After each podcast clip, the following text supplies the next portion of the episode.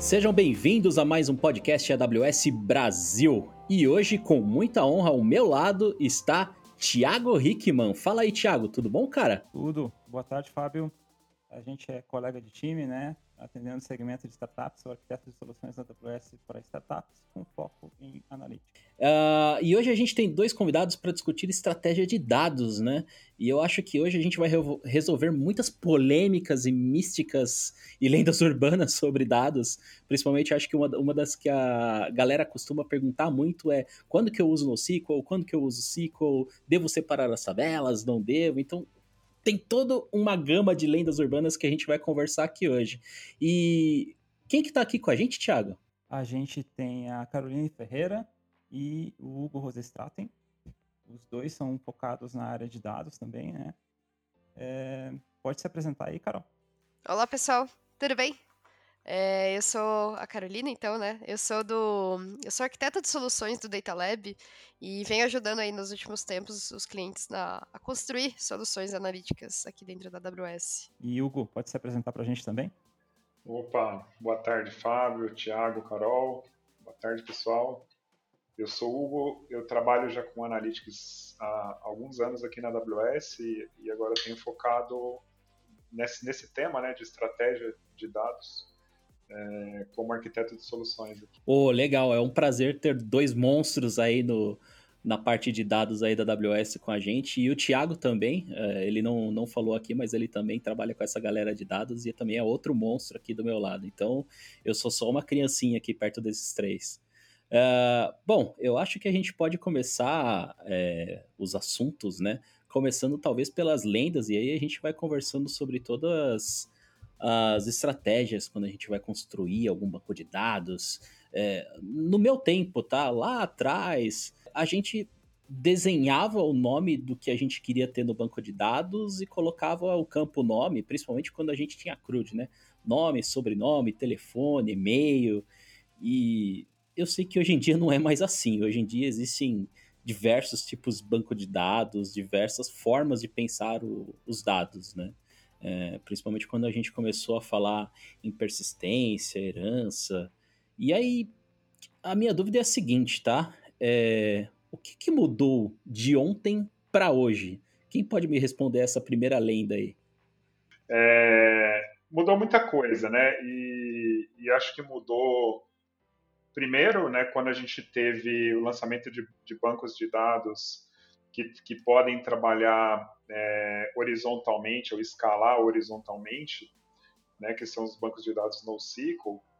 É, e segundo, depois que veio a, a, cloud, porque a cloud ela trouxe um potencial muito grande na área de dados. Né? E a gente consegue hoje ter, além de ter uma oferta muito grande, cada dia só surge um novo né, de, tipo de banco de dados com um propósito muito específico, né? Se a gente quer um banco de dados que traqueia exatamente tudo que aconteceu com, com algum item, por exemplo, a gente tem um banco de dados imutável. Né? Se a gente quer um banco de dados que responda em baixíssima latência, a gente tem um banco de dados em cache, né, em memory.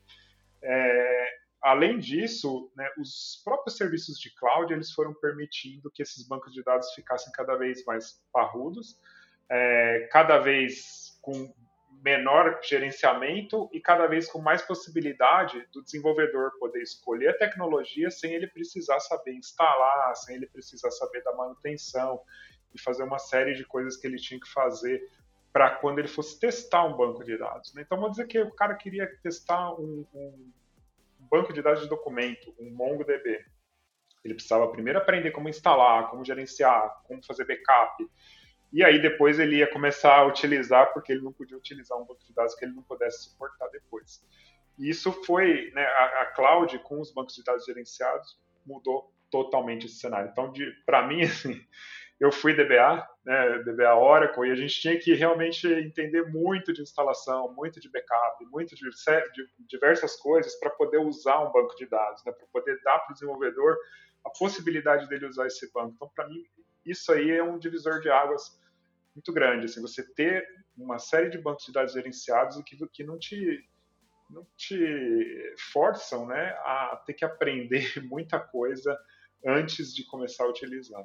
Concordo com você, Ogão. Acho que que eu vejo principalmente os clientes falando de hoje, né?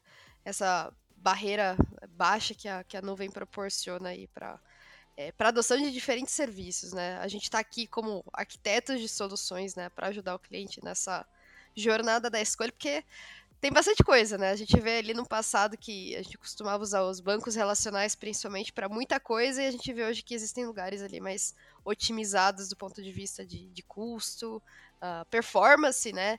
E que permite que a pessoa é, como é que fala? Ela se, se vire sozinha, mas também foque ali na, na, na no que ela realmente importa, né? Que é a aplicação, que é o como é que o dado está se comportando ali dentro daquele banco. Então, é, acho que essa parte da barreira facilita muito a adoção desses novos serviços gerenciados, né? Que nem você comentou.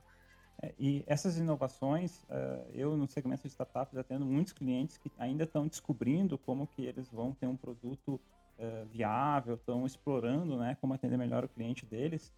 Essas inovações de bancos de dados eu percebo assim que fazem uma diferença enorme para os nossos clientes aqui na AWS eles conseguirem mais rapidamente entregar esse MVP. Então, assim, é, você pode começar com alguma solução de banco de dados open source, né? a gente tem várias opções, em que todo esse esforço para você gerenciar é reduzido, né? que nem disse o Hugo a Carol, e que a gente tem um monte de tecnologia para que você possa é, escalar muito facilmente. Né? Então, acho que vale a pena falar, por exemplo, sobre o Aurora Serverless, que você pode ter um banco de dados mais convencional, relacional, como MySQL, Postgres, mas é, com uma escalabilidade tremenda e sem nenhum esforço para você, gerenciar a infraestrutura dele, o tamanho dele, né? Então, para startups isso acaba sendo especialmente útil, né? Junto com as nossas soluções no SQL, como o DynamoDB, DocumentDB, que permitem trabalhar com essa arquitetura no SQL. Né?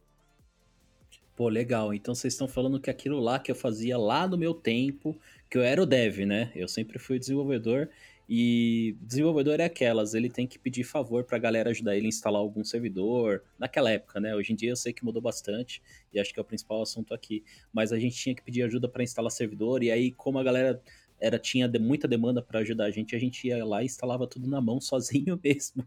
E assim como o Hugo comentou aí, eu também aprendi muito de banco de dados assim. A gente tinha que provisionar todos os nossos bancos de dados e sair instalando, criando as coisas, escalando, né, fazendo réplicas, tudo isso a gente fazia artesanalmente na minha época.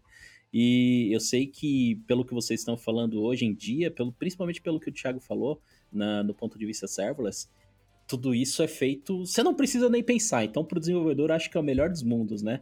E aí, pensando nisso, eu acho que surgiu uma demanda diferente nos dias de hoje, né? É pensar como que eu vou usar tudo isso que já está pronto, eu não preciso mais instalar, já está pronto. Como é que eu uso? Qual que é a estratégia quando eu vou escrever lá no caderninho meu, quando estou numa reunião?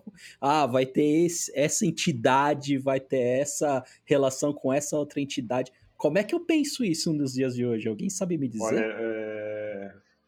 Fábio, tem assim a modelagem em si, né, de, de banco de dados relacional, ela se você pegar, por exemplo, o Aurora, né, que o Thiago citou, a modelagem em si né, de um problema e como você vai resolver, ela não mudou tanto quando você fala de entidade de relacionamento, mas nem tudo vai ser banco de dados relacional. E aí o que, o que vem de novidade é, poxa, como é que eu faço isso para, né, como é que eu faço minha modelagem para um banco de dados de documento? E, e, o que é um banco de dados de documento? E, e aí quando a gente vai né, entender, ele é muito mais natural para o desenvolvedor guardar né, o que ele está é, o que ele está qualificando, né, seja né, de exames, né, por, por exemplo, de, de, laboratório, seja de, de é, registros que podem ser é, recorrentes em, em, uma determinada aplicação, só que eles precisam estar juntos. É, você guardar isso como um documento facilita bastante e quando você busca isso como documento, né, comparativamente ali com o banco de dados relacional, no banco de dados relacional você precisaria bater numas 5, 6 tabelas, porque você estava gravando cada uma das suas entidades né, em uma determinada tabela. E agora você grava isso dentro do documento. Então, quando você vai buscar, você busca por uma chave principal, né, que é pro, provavelmente, por exemplo, o cliente, provavelmente né, o, o cliente barra tipo de exame, e aí você já tem uma resposta muito rápida do banco de dados, né, diminuindo a latência para buscar um determinado documento. E aí tem, né, surgiram modelagens mais interessantes, tem algumas modelagens, por exemplo, para DynamoDB, que é um banco de dados chave-valor, que você, inclusive, consegue fazer é, alguns relacionamentos usando uma chave primária, uma chave secundária, que vai muito além daquilo que a gente entendia como banco de dados chave-valor. Né? Então, é possível e, e né? A gente tem vários clientes que fizeram essa modificação e ainda assim mantendo algum tipo de relação entre os dados. Né? A relação entre os dados ela sempre vai existir. É, e aí depois também tem, né, ao, ao longo disso, é, que é muito o que, que você quer extrair desse, desse dado. Eventualmente você está extraindo o valor do seu transacional ali, mas como esse dado, por exemplo, como um dado de carrinho de compras pode alimentar um motor de recomendação que está fora desse, desse contexto e que vai consumir esse dado, utilizar algoritmos de machine learning para dar uma recomendação baseado naquilo que você acabou de colocar no carrinho de compra. Então, essa relação desse banco de dados com outros serviços de dados, isso aí está muito quente. Né? Hoje tem né, tá muito, muito latente. E aí a gente tem N estratégias para fazer que esse, com que esse dado esteja disponível para outras áreas da empresa consumirem como aplicação e, e, e criar é, mecanismos que reajam muito rápido a esse, esse dado que está chegando. Legal. Então você comentou aí, por último, até uma coisa que eu achei bem interessante, deixar isso disponível para outras áreas da empresa. Isso acho que me remete a uma coisa, acho que ficou muito latente nos últimos anos, foi que aumentou a quantidade de gente acessando a internet, aumentou a quantidade de usuários, aumentou a quantidade de tipos de dados naturalmente, e aí começou a ficar muito comum, inclusive, aquele, aquele tipo de banco de dados, né? Aquele tipo de dado, na verdade, que é o que a galera tá chamando hoje em dia de clickstream, né? Então eu estou estudando toda a navegação do usuário, estou estudando tudo que está acontecendo ali no site ao mesmo tempo. E eu acho que isso é um, é um, um caso de uso muito comum hoje em dia. E aí eu acho que dá para lançar a pergunta, tá? É, até pensando em como disponibilizar lá na frente também para outras áreas da empresa esse dado de comportamento do usuário. Qual seria uma. Pensando na estratégia de dados que você falou aí, Hugo, é, que tipo de approach, né? Que tipo de abordagem que eu deveria seguir para um caso de uso como esse? Que tem um usuário clicando lá em tempo real o tempo todo é, nesse produto, o mouse ficou aqui, o mouse foi para o carrinho, o mouse foi para categoria de ofertas de Black Friday. Como é que eu aguento isso? Como é que eu suporto isso numa estrutura de bancos de dados de, de hoje? E qual tipo de bancos de dados que eu devo usar? Legal, eu vou introduzir o assunto e aí eu vou passar para a Carol é, depois um pouco para ela explicar para a gente o que, é, que, pode acontecer com esse dado depois, mas eu vou falar da entrada dele. Tá? Hoje a gente tem é, uma série de serviços né, que a gente chama de streaming. Né? Então, dentro da AWS, a gente tem o MSK, né, que é um serviço gerenciado do Kafka, a gente tem o Kinesis. É, aí, se a gente olhar um pouquinho mais longe, a gente ainda vai enxergar as plataformas de IoT que estão recebendo dados sensores o tempo inteiro. E aí, quando a gente olha especificamente para Clickstream, né, eu construo janelas de história, né, do, de uma busca que eu estou fazendo. Então, se eu pegar, por exemplo, o meu último minuto, eu sei aonde eu fui, é, que botão que eu cliquei, qual que eu deixei de clicar, que banner que apareceu para mim, o que, que me interessou. E aí, baseado nesse meu comportamento de navegação, se eu tenho todo um histórico, e a gente está falando de um grande histórico, né, eu consigo consigo começar a adivinhar né, ou a ajudar quem está navegando a oferecer um produto que faça mais sentido para ele, ou até saber a hora que eu estou perdendo ele, que ele vai sair do meu site. Então, tem uma série de comportamentos que a gente analisa em janelas, e aí eu vou deixar para a Carol comentar um pouquinho mais esse, esse, o que a gente pode fazer com o dado né, depois que a gente recebeu. Eu acho que o céu é o limite. Mas, é, realmente, hoje a gente tem uma, um emaranhado muito dado vindo de tudo quanto é lugar, né? Dispositivo IoT, celular, aplicativo, o que mais que a gente pode lembrar aí? É, dispositivo, é, aqueles, né, os reloginhos, smartwatch. Então tem comportamento, comportamento vindo de diversos lugares que a gente pode monitorar. E isso, claro, é, vai ter vai ter essas escolhas que a gente vai fazer, né, de, do lugar apropriado para armazenar isso, o que, que a gente pode usar para transformar o dado, o que, que a gente pode usar para analisar esse dado. Mas é, essa parte da estratégia, né, principalmente, é, é o que, que eu preciso ingerir para responder a, a, ao meu objetivo, né? Porque isso vai provavelmente vir de algum objetivo de negócio, né? Ah, eu quero personalizar a experiência, é, sei lá, do meu usuário que está navegando lá no meu site através de recomendações. Eu quero determinar qual que é a saúde da relação com o meu cliente de acordo ali com as compras é, que ele está fazendo, né? Então, assim, é, através desses dados eu vou coletar eles, né? Mas eu estou coletando com algum objetivo. E aí a gente chama isso, né, de... Tem, tem vários nomes, assim, né? Tem cliente 360, customer 360. É, os dados podem vir de diversos lugares, é só um, um termo, mas que atrás dessa... do que coletar, da onde colocar, né? Tem a estratégia do por que, que eu estou fazendo isso. Qual que é o meu objetivo de negócios, o que, que eu não estou oferecendo hoje para o meu cliente que eu quero oferecer, no que, que esses dados vão me ajudar. É, só é, aproveitando, Carol, me deu, né, eu lembrei de, de, um caso aqui que, que tem tudo a ver, né, que o que o Fábio falou, cara, a gente está coletando o clickstream, a gente pode dar uma recomendação, mas às vezes eu estou dando a recomendação para um cara que acabou de abrir um chamado é, de reclamação no meu call center que tem eventualmente alguns problemas que é, que eu precisaria resolver com esse cliente para ofertar alguma coisa nova. Então, eu preciso ter aquilo que a Carol né, chamou de visão 360, é exatamente o que a gente quer ver.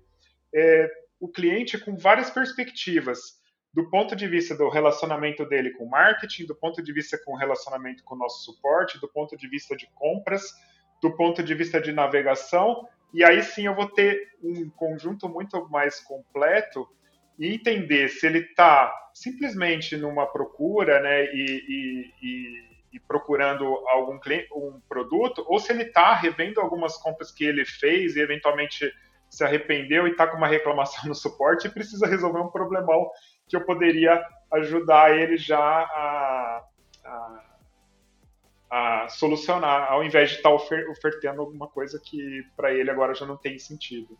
Então, essas análises, se eu olho só um lado, só uma perspectiva, muitas vezes eu não, não entendo, não sei o momento daquele cliente. Entendi, muito legal. Entendi a forma, tá? Entendi até as ferramentas que você comentou aí de streaming, e a Carol também comentou na parte da frente para você disponibilizar o dado, mas me ficou uma dúvida, tá? Eu, quando eu tô é, salvando, né? Porque eu, eu, o sistema de streaming ele vai pegar, por exemplo, um JSON ou uma query string, ou um TXT, ele vai pegar alguma coisa nesse formato assim que está vindo por uma URL e vai pegar isso, colocar numa string, tá? Num, num, trecho de texto e vai gravar em algum lugar. A minha, a minha dúvida, acho que a dúvida de quem está ouvindo também, é a seguinte: eu vou gravar isso numa tabela de banco de dados depois que passou pelo streaming. Eu vou gravar num TXT, como a gente fazia antigamente, contador de sites, sabe, de visitas. Ah, seu site teve mil visitas hoje, que a gente gravava um TXT com um pixel transparente lá, lá no site. É, como é que, qual que é o formato, né? Como é que eu vou separar esses campos e gravar em algum lugar isso lá do, do lado da, da nuvem? É, eu ia trazer assim, o que a gente percebe é que os nossos clientes eles têm tirado proveito do conceito de data lake, que é a ideia de você poder trazer todos esses dados, e aí entra inclusive esse tipo de evento de clickstream, bases de dados operacionais, é, mídias, né, seja conteúdo de vídeo ou áudio, armazenando em algum local centralizado, né, que você possa escalar.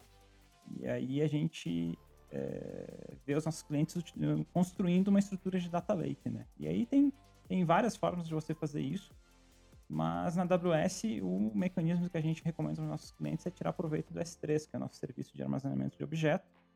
E aí, se tratando de clickstream, por exemplo, os nossos clientes podem pegar, tirar proveito de algum mecanismo que você possa analisar esses dados em tempo real, por exemplo, o, o Kinesis você tem formas de analisar em dado, dado em tempo real, o, no Kafka também, né, seja qualquer, qual for o mecanismo que você está utilizando E para você poder guardar, salvar esses dados, você colocar eles dentro do seu ambiente de Data Lake. E a gente tem serviços para facilitar isso também, como Kinesis Data Firehose, é, que vão permitir que os nossos clientes eles possam guardar esses dados de forma altamente escalável. Então, tem clientes que começam com gigabytes e chegam a uh, centenas de, de, de, terabytes de dados, né? E gerenciando isso para que você possa ter um custo baixo, né? O S3 é o nosso serviço de armazenamento que a gente consegue mais ter o, o custo de armazenamento otimizado e conectando com todo o ecossistema de open source também, né? Então tem é, uma variedade enorme de ferramentas dentro e fora da AWS que você consegue conectar no S3, né? Então a gente vê os clientes adotando esse padrão aí, que você consegue, em vez de ter um monte de bases separadas, você poder centralizar isso num ambiente de data lake. E aí surgem alguns desafios próprios do Data Lake, né? A gente pode conversar um pouquinho sobre eles ainda hoje. Pô, Thiago, legal. Você tocou no assunto polêmico aí para alguns desenvolvedores até, e eu curti bastante. Eu gosto de polêmica aqui no podcast. É, você falou de Data Lake, tá? Eu já vi muito desenvolvedor chamar banco de dados de data lake, dependendo de como está estruturado. Eu já vi termos como data mesh, data warehouse. Eu sei que existe muita polêmica, confusão e altas aventuras com esses termos no mundo de desenvolvimento e DBAs. É, então, acho que fica até puxando o que a Carol tinha falado sobre disponibilizar para outras áreas esses dados. É, como é que eu uso? Como é que eu uso esses dados que estão no Data Lake? Como é que eles estão estruturados? Eu vou selecionar um TXT? Faz sentido selecionar um TXT? Eu vou criar um Python ou algum código que vai é, listar os TXTs e organizar em arrays? Que, que é isso? Como é que eu uso esse tal de Data Lake? E por que que Data Lake é melhor? Depois que está no Data Lake eu tenho que minimizar os dados para algum lugar? Ou eu consumo direto do Data Lake é, direto lá no site? Faz sentido usar o Data Lake direto com o usuário acessando? O é, que, que é esse tal de Data Lake? Eu posso responder um pouco dessa parte, né? É, é uma frase que o arquiteto fala bastante, talvez os clientes escutem muito. Alguns ficam com raiva, outros depois entendem por que, que a gente tá falando, mas é a famosa palavra do depende. do depende, né? O Data Lake em si, ele é um, né, como o Thiago tava falando, um repositório onde você pode armazenar ali qualquer tipo de dado. Então, como a gente estava falando, né, você tem dado de mais estruturado, dado menos estruturado, você pode ter TXT, você pode ter um tabelão, é, falo, alguma tabela que veio de algum lugar, então é um lugar que bem versátil, né, para você armazenar dado de tudo quanto é tipo e em diversos tamanhos, né? Se ele vai ser adequado para sua consulta que você está tentando realizar, depende. O propósito do Data Lake em si é ser é, é te permitir conectar várias ferramentas ali para porque cada time às vezes cada time, cada área funcional da empresa vai ter a sua necessidade. E aí o, o Data Lake é um lugar versátil, né, onde você consegue é, separar a computação do armazenamento, né, o S3 em si ele não faz nada sozinho de análise, né? Você tem que plugar a sua ferramenta de BI ali, sua ferramenta de consulta. A gente tem, por exemplo, o caso aqui dentro da AWS, que é o Amazon Athena, que é, uma, é um serviço serverless para você fazer consultas ali dentro do, do Data Lake, né? E aí você vai medindo né, o uso dessas ferramentas de acordo com a, a sua necessidade. Mas o dado não precisa só estar tá ali, né? Você tem um data lake que pode ser, por exemplo, a primeira abordagem para armazenar essas, essas, esses diferentes mundos de dados e ter essa, essa visão né, 360 ali. Mas se depois você precisa, sei lá, de um banco, que nem o Google falou, né? De baixa latência, você precisa de um data warehouse, você precisa de um banco de dados relacional, nada te impede de usar ali outros é, serviços, outras ferramentas para movimentar o dado do seu data lake para o lugar que fizer mais sentido ali, para sua aplicação consumir ou para aquele time, né, consumir aquele dado. Legal. Eu posso comentar um pouquinho, você falou um pouco de data mesh, é uma coisa que está né, é, pipocando aí para todo lado. E o data mesh ele, ele, ele vem, né? É, é uma prática que a Softworks que desenvolveu, né? Não é algo da AWS, então está no mercado e o pessoal está usando e a gente tem a nossa abordagem da data mesh também. Mas ele usa tudo isso que a Carol falou, né? Do data lake que o, o Thiago também né, comentou, é, com uma visão de domínios de dados. E aí volta lá para o dev. Vai falar, cara, você está criando uma aplicação, você está gerando dados de quê? Ah, estou gerando dados de crédito. Beleza, então você vai para o domínio, esse dado ele vai para o domínio de crédito. E o seu time, né, o time responsável pela área de negócio de crédito, ele é responsável por dar significado àquele dado. Então, o desenvolvedor ele está mais cada vez, sem saber, tá? com esses conceitos ele está cada vez mais perto do data lake e a tendência é que ele fique mais perto, porque o que acontecia alguns anos atrás, você desenvolveu uma aplicação, colocava o dado no data lake e ninguém sabia o que aquele dado era. E aí o engenheiro de dados ele ficava tentando adivinhar junto com a área que gerou esse dado o que, que era aquele dado. Então a ideia de data mesh é trazer o lake mais perto do dev, o dev já colocar junto com o time né, que é responsável pela aplicação, né, o time de negócios, o que, que significa aquela coluna que você comentou, cliente, né?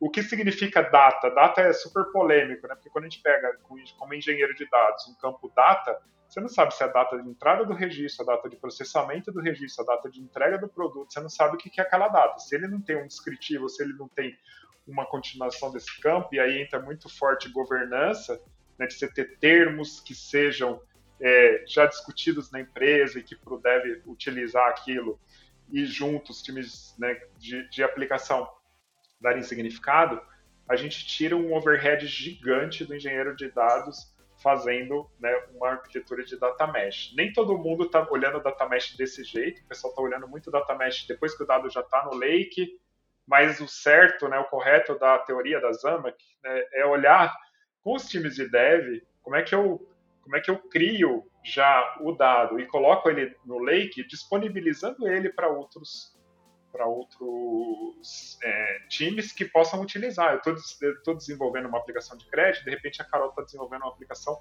de, é, de consultas, etc. E para ela aquele dado é super importante. E se ela conseguir consumir aquele dado né, e a, a aplicação dela reagir ao dado que eu estou gerando, muito melhor, que ela não precisa reinventar a roda, ela não precisa buscar esse dado em outro lugar. Então, eu queria só trazer esse, esse lance do data mesh está muito quente no, no, a gente vê pipocando esse tema para todo lado. Legal. É... Aí me fica uma dúvida. Vocês falaram várias coisas sobre estratégia de gravação, formas de gravação diferente dos dados, estrutura diferente, é... estruturas que têm mais performance, estruturas que têm menos performance, é... quais tipos de bancos de dados ficam mais ou ou mais distantes do usuário final ou do desenvolvedor, mas eu fiz tudo isso. E o que importa para mim, dono de uma empresa, por exemplo, fica mais barato? Cara, eu, eu, vou, eu vou jogar o, o, meu pitaco aqui, mas assim, é, barato é, nem sempre é o que você quer. Tá? Então, assim, e esse lance de. Por, quê? por que eu tô falando isso? Porque se você precisa de uma transação extremamente rastreável e, e, que ela seja imutável, talvez ela vai ser um pouco mais cara do que uma transação simples, mas ela vai custar né, o, o, o adequado. Então, a gente sempre tem que olhar o custo com relação ao benefício que ele traz para o negócio. Né? Quanto e aí aquele lance do clickstream faz tem tudo a ver para mim, né, na minha cabeça sobre isso.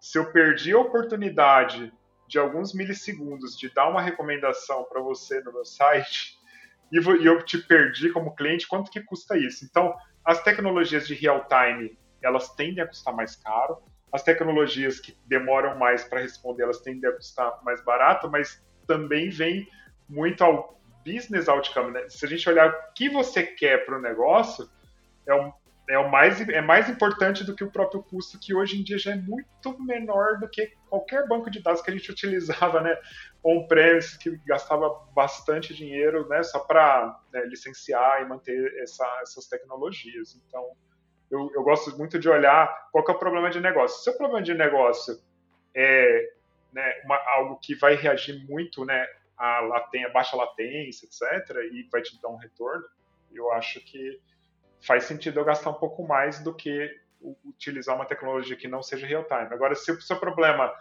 tem minutos ou horas para responder, é, eu vou para uma tecnologia mais, mais barata. Né? Ah.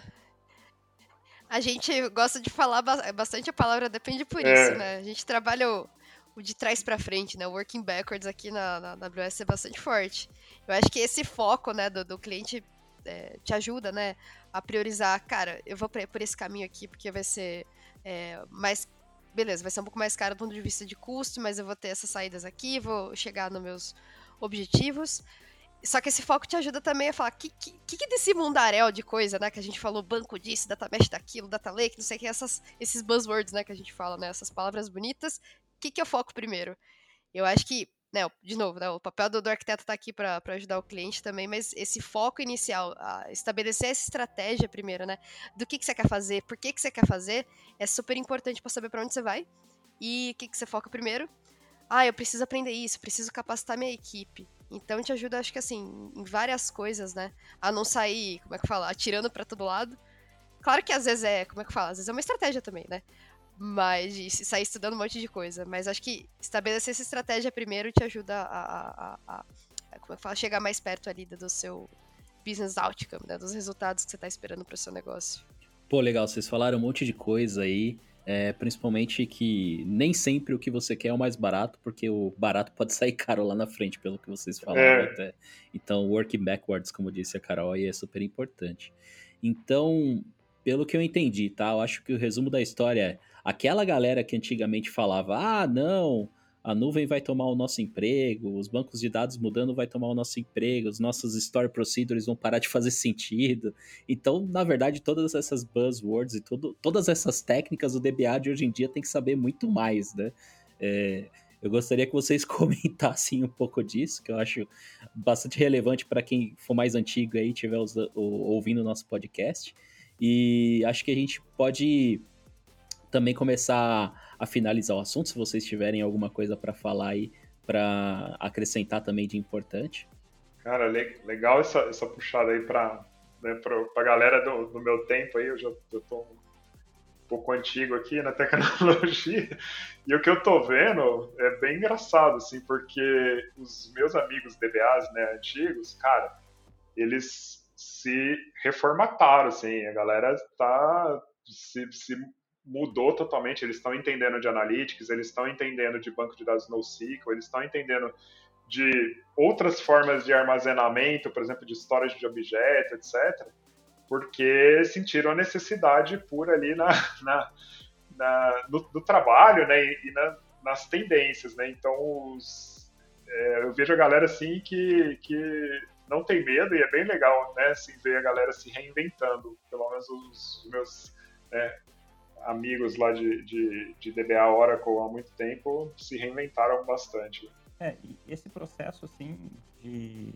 de o pessoal se reinventar, né, é, o que eu percebo, né, olhando para os clientes, para o networking que a gente tem, é que existe uma certa preocupação das pessoas deixarem de ter seu espaço no mercado de trabalho, mas na verdade o que acontece é, é a demanda por profissionais de dados, ela está num, num patamar assim que nunca se viu antes, né? A gente vê dos nossos clientes assim que todo mundo está buscando preencher essas posições e está sendo desafiador até para alguns dos nossos clientes. Então, para quem quiser entrar nessa área, tem é, muitas tecnologias, né? É interessante você é, tentar entender para que caminho você quer seguir, se você quer, por exemplo, ir mais para uma área de transformação de dados com linguagem SQL, banco de dados relacional, ou daqui a pouco você explorar é, tecnologias de processamento de Big Data, do ecossistema de Hadoop, como Spark, né? E para esses conjuntos de tecnologias que a gente vê relacionados a dados, é, a gente tem algumas certificações da AWS que são conectadas. Né? Então, duas que eu gostaria de citar aqui é a certificação de databases, que vai cobrir é, você entender qual vai ser o melhor tipo de database para um determinado caso de uso, de como que você pode tirar melhor proveito dessas tecnologias de database que a gente tem disponíveis na AWS, e também a certificação de Analytics, que anteriormente era chamada certificação de Big Data, que cobre também como que você pode fazer essa parte de você construir um pipeline de dados, você lidar com tecnologias de data lakes e de processamento de dados na AWS, como que você pode fazer as melhores decisões de arquitetura para o seu negócio. Essas são duas certificações. E a gente vê no mercado é, muita coisa acontecendo, muita tecnologia amadurecendo. Então, se você quiser saber como explorar isso na AWS, essas são duas dicas que a gente dá aí, né? Você avaliar alguma dessas certificações. Além, é claro, é, da frente de machine learning, que está muito conectada com dados, né? É, a gente diz assim que são duas áreas que uma é a continuação da outra, né? Você não consegue ter uma estratégia de, de machine learning sem você ter o seu dado organizado de alguma forma. E é a área do Fábio, inclusive, né? Pode é, eventualmente é, falar com vocês aí na área de startups. é, a gente também tem uma certificação específica de Machine Learning. É, eu, eu acho que essa de Machine Learning, ela liga muito e me lembra né, quando eu estava trabalhando com alguns especialistas de Machine Learning, a galera fala cara, é mais importante do que o algoritmo em si que eu vou escolher é a qualidade do dado que está chegando para mim. Então, tudo isso que a gente conversou acaba chegando no, no, no uso né, mais nobre hoje, que é criar né, algoritmos sofisticados aí de, machine learning. Mas para mim é, é, a cereja do bolo e se a gente fizer um trabalho legal antes, fica melhor ainda. É, eu particularmente posso falar que não existiria machine learning sem a galera de engenharia de dados. Então, uma coisa puxa a outra, um emprego puxa o outro. E acho que para finalizar, faltou a Carol das considerações aí. E aí, Carol, você quer introduzir, deixar algumas considerações, fazer algum comentário, tocar em alguma polêmica tipo YML versus XML versus JSON, qual é melhor? Não, e aí? Eu acho que de polêmica, pelo menos, é... acho que mais a parte de aprendizado, né? Vocês estão comentando aí das certificações, eu pelo menos sou bastante autoaprendizada, né? Fuçar na internet, então tem bastante material por aí de, de, tem blog post que, que, né, que os arquitetos escrevem, tem vídeos no YouTube de demos de coisas, né, que dá para você reproduzir, pegar na sua conta ali é, da AWS, ou mesmo no seu local, né, abrir os, os seus Jupyters, notebooks, ou algum ambiente, pegar seu código Python e reproduzir. É, eu acho que é uma das melhores maneiras, assim, de você conhecer essa área, né, do, do de experimentar. Quer dizer, já, já falei a resposta, né? A melhor maneira ali de, de conhecer um pouquinho dessa parte de estratégia, saber o por que, que você usa um, por que, que não usa outro, é experimentando. Pô, legal, galera. Super obrigado. Gostei demais do papo. Quero agradecer a presença do Thiago aqui do meu lado, do Hugo, da Carol, três monstros aí na, na área de banco de dados. É, acho que tanto eu quanto a galera que está ouvindo aí aprendeu bastante hoje. É, alguém quer deixar um abraço antes da gente dar o recadinho final? Bom, queria mandar um abraço, né, pra Mora, que é minha cachorrinha, companheira fiel aí do, de trabalhar de casa, todos os dias no meu pé pedindo comida, pedindo biscoito.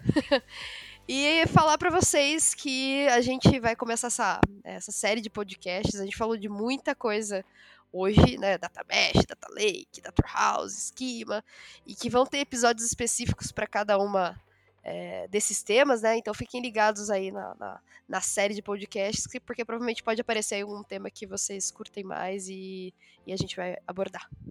Obrigada. Beleza, galera. Obrigado aí por ouvir. É muito legal compartilhar com vocês e estamos à disposição aí. Beleza, pessoal. Muito obrigado pela participação hoje. Um abraço. É isso aí, galera. Obrigado por terem sintonizado o podcast AWS Brasil aí no seu dial, do seu player de podcasts. É, e não esqueçam, se vocês tiverem algum assunto polêmico, tipo JSON, YML, XML, RDS, sejam lá quais foram os formatos de, de texto que vocês gravarem aí quiserem comentar no Twitter, podem comentar com a hashtag podcastawsbrasil. E, como eu disse, mais uma vez, obrigado por terem participado. Até logo!